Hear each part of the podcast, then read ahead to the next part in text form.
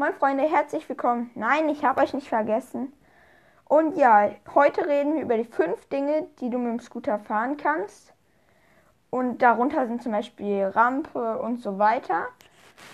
Und ich würde sagen, fangen wir direkt mit dem ersten an, nämlich mit dem Drop.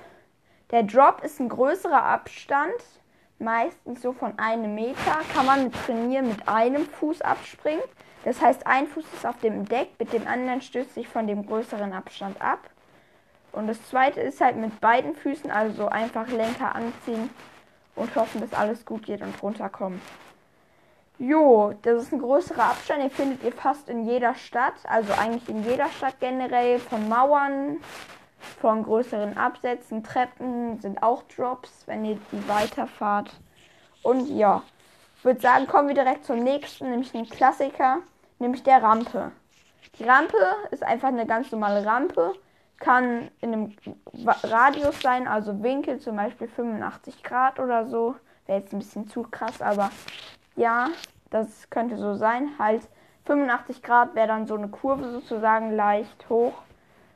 Dann gibt es auch noch so gerade sozusagen wie so Bretter, die man dann irgendwie ausstapelt und dann einfach da drüber fährt und dann wie so ein Job sozusagen halt eine Rampe, wo man drauf fährt, aber dann nicht richtig ein Drop, sondern halt ein Brett, wo man auch schon hochfährt irgendwie. Und ja, dann kann man auch noch so Tempels halt wie 85 Grad ist dann so eine Kurve, wie gesagt, nach oben. Da wird man dann so richtig nach oben gepusht. Kann man auch fürs Fahrrad gut verwenden, für so Backflips und so. Natürlich kann ich es nicht, aber benutzen Fabio Wittmer und so, bei denen ich im letzten, beim vorletzten Mal oder beim letzten Mal, also halt bei fünf Biker ähm, angesprochen habe. Da kommt der auch nochmal vor, aber die Rampe halt nicht. Und ja, da machen die auch drüber Backflips und so. Und würde sagen, der dritte, nämlich der Table. Der Table, darüber, den findet man fast eigentlich in jedem Skatepark. Darüber kann man verschiedene Tricks machen, No Food, normaler Sprung und so weiter. Der Table ist darin aufgebaut, dass es in einer Seite hochgeht dann weiter gerade und auf der anderen Seite wieder runter. Das könnt ihr euch einfach so vorstellen, wie halt so, äh, wie so ein Buckel, nur halt, dass man mit Ecken oben an den Kanten.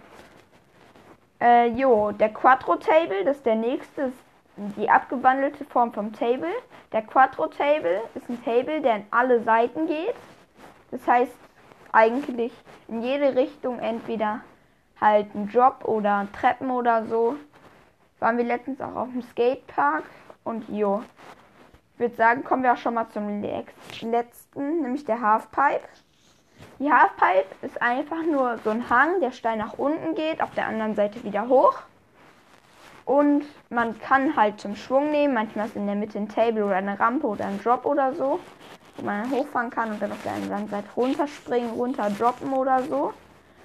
Und ja, würde sagen, ciao Freunde. Ich weiß, es sind immer kurze Folgen und bis zum nächsten Mal.